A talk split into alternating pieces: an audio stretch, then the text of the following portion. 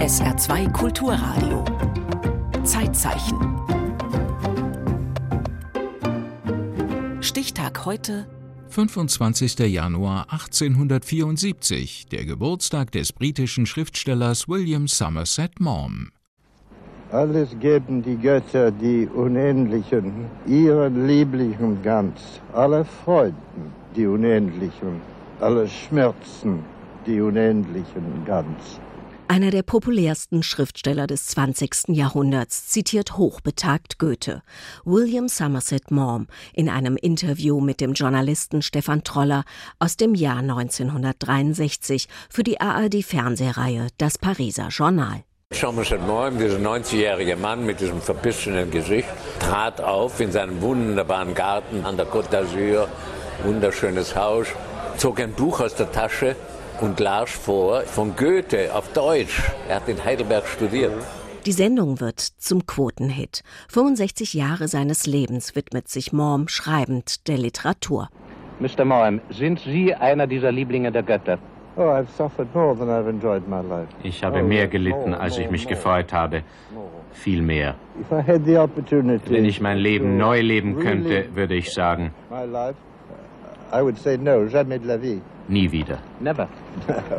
Der britische Autor wird früh zum Vollweisen. Später wird er Arzt, Spion des britischen Geheimdienstes im Ersten Weltkrieg und einer der populärsten Schriftsteller des 20. Jahrhunderts. Man könnte das Leben gar nicht erfinden, wenn man sich das so genauer anschaut. Christoph Ehland, Professor für englische Literatur und Kulturwissenschaften an der Universität Paderborn. Wenn man das als Roman lesen würde, würde man meinen, das kann es nicht geben.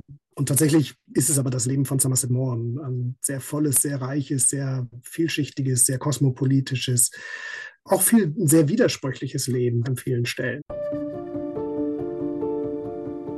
Es sind die fremden Welten in seinen Erzählungen, sein klarer, schnörkelloser Stil und seine unkonventionelle Lebensweise, die William Somerset Maugham so populär machen. Klaus Mann notiert am 14. Dezember 1940 nach einem Treffen mit dem britischen Autor in seinem Tagebuch Wie charmant Maugham ist. Aus irgendeinem Grunde hatte ich erwartet, die Bekanntschaft eines etwas eingebildeten und affektierten Herrn zu machen, und war daher aufs angenehmste überrascht von seiner behutsam leisen, fast ängstlich bescheidenen Art. William Somerset Maugham wird am 25. Januar 1874, heute vor 150 Jahren, in Frankreich geboren. Da liegt der Deutsch-Französische Krieg gerade mal drei Jahre zurück. Die britische Botschaft in Paris hat notdürftig eine kleine Geburtsstation eingerichtet. Sein Vater, ein angesehener Anwalt und Mitarbeiter der Botschaft, sorgt dafür, dass Willy, wie er später von der Familie und Freunden genannt wird, im britischen Konsulat das Licht der Welt erblickt.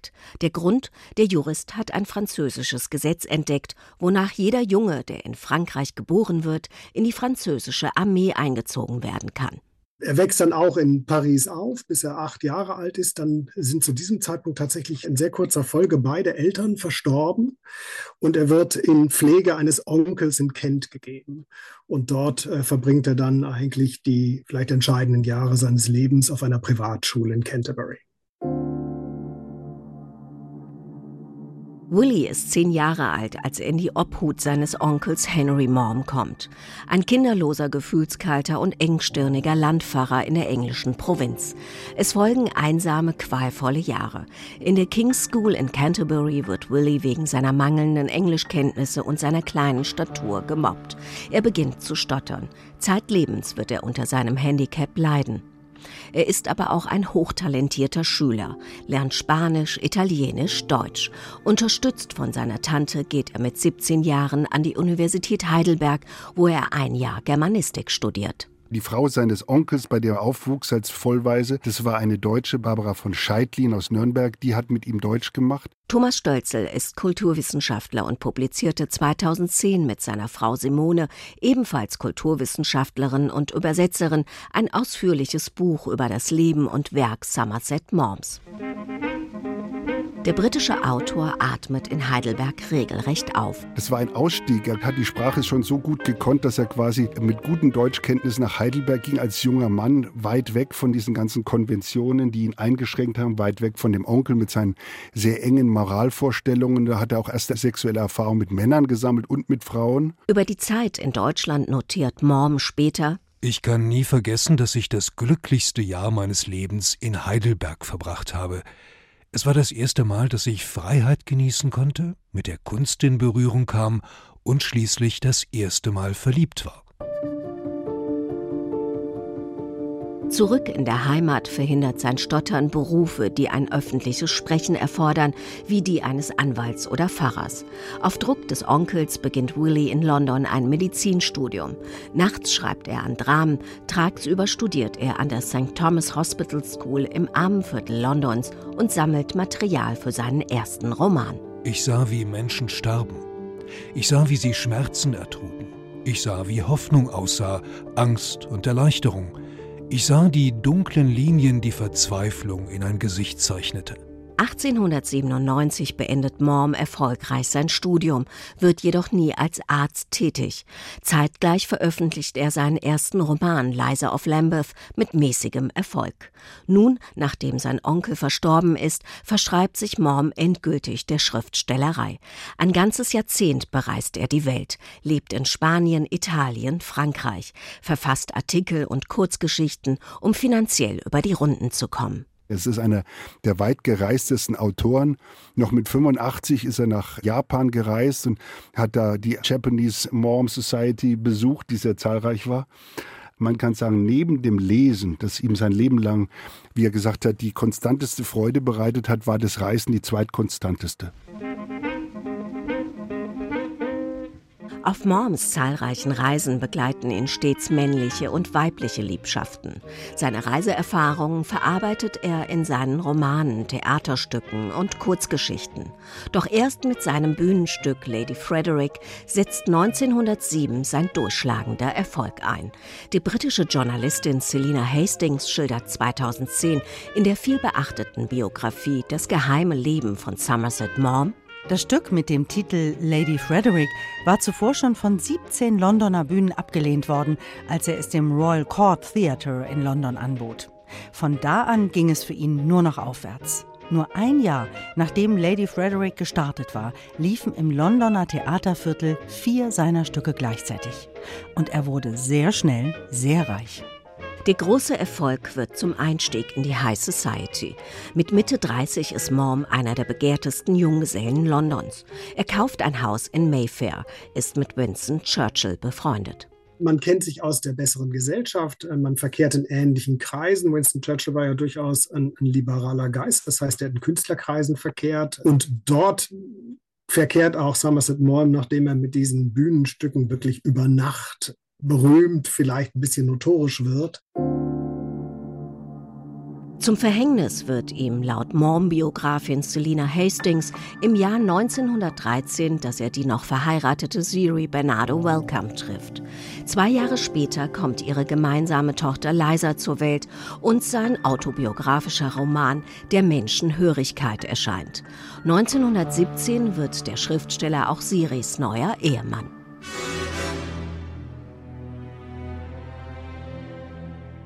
Doch Morm zieht es wieder weg. Mit Hilfe Churchills heuert er im Ersten Weltkrieg als Spion für den britischen Geheimdienst an. Durchaus auch als diese Person des Schriftstellers, um nach Genf zu gehen, um dort einerseits ein Agentennetz zu betreuen, gleichzeitig äh, Beobachtungen zu machen, zu schauen, wer ist sonst in Genf zur Zeit tätig. Das scheint so ein Tummelplatz der Agenten gewesen zu sein. Diese Erlebnisse verarbeitet Morm 1928 in seinen Erzählungen Essendon oder der britische Geheimagent. Das Werk gilt als Vorläufer der modernen Agentenliteratur im Stile von Ian Flemings James Bond. Somerset Morm-Kennerin Simone Stölzel.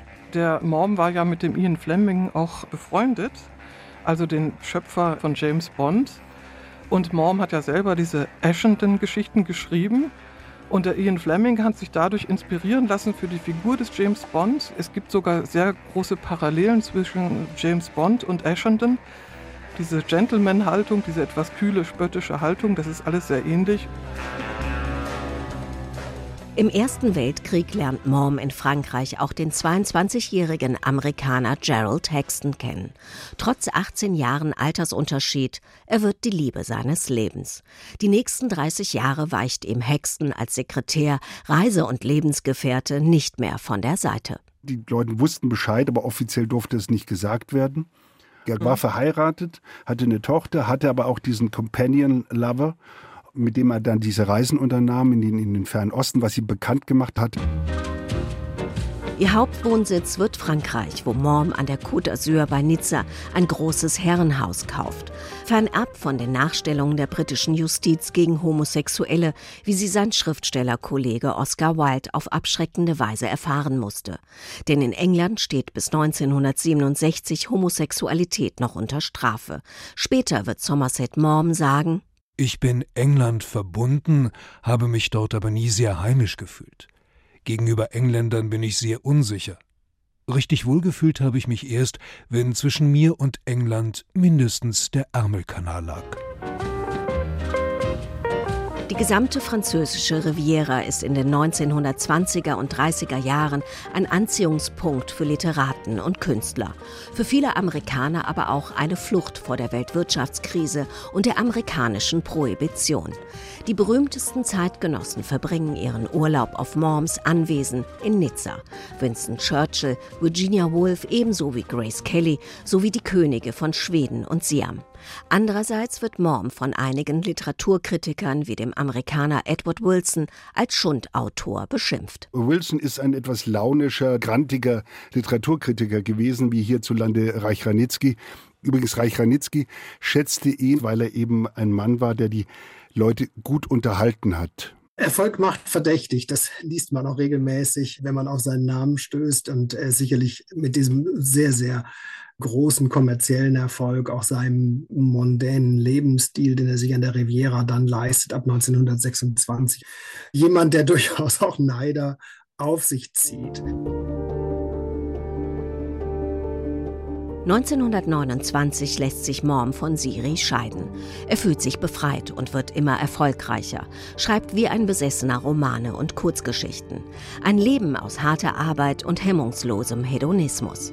Seine Erzählungen spielen in den entlegensten Ecken der Erde, auf einer Teeplantage in Ostasien, im Casino in Monaco oder auf einem Kreuzfahrtschiff in der Karibik. George Orwell sagt über Morms Erzählkunst, Morm war der moderne Schriftsteller, der mich am meisten beeinflusst hat und den ich für seine Fähigkeit, eine Geschichte direkt und ohne Schnickschnack zu erzählen, sehr bewundere. Morm-Biografin Selina Hastings ergänzt, er wäre sehr gerne als intellektueller Schriftsteller wahrgenommen worden, aber dazu war er wohl zu populär. Morm wurde in 70 verschiedene Sprachen übersetzt, seine Bücher verkauften sich millionenfach. Trotz seines Anspruchs, nur unterhalten zu wollen und unpolitisch zu sein, legen Morms Reiseberichte später auch Zeugnis über die koloniale Zeit ab. Ob in Europa oder in den britischen Kolonien. Morm schreibt über die großen Themen der Menschheit. Liebe, Eifersucht und Tod, das Aufbegehren gegen das Schicksal und die Verzweiflung über die eigene Unzulänglichkeit. Das meiste, was er schreibt, sind im Endeffekt Gesellschaftsromane. Oftmals um verwickelte Liebesbeziehungen, gerne im Dreieck konstruiert, gerne auch über Altersgrenze hinweg. Mit diesen Themen wird aber sehr viel mehr auch Gesellschaft sichtbar gemacht. Und Morm bleibt der Autor mit den meisten Film-, Radio- und Fernsehadaptionen. Bestseller wie Auf Messers Schneide, Regen, Betörende Südsee haben ihn zu den bestbezahlten britischen Autoren gemacht. Und doch, er hat seine Kindheit nie überwunden und deren Fluch, das Stottern. Nach seiner Biografin Selina Hastings stirbt der große Geschichtenerzähler William Somerset Maugham 1965 nach einem Sturz im Alter von 91 Jahren, einsam und verbittert in Südfrankreich. Im Zeitzeichen erinnerte Mela Hatschimschek an den am 25. Januar 1874 geborenen britischen Schriftsteller William Somerset Maugham. Zeitzeichen morgen über das Apollo Theater im New Yorker Stadtteil Harlem.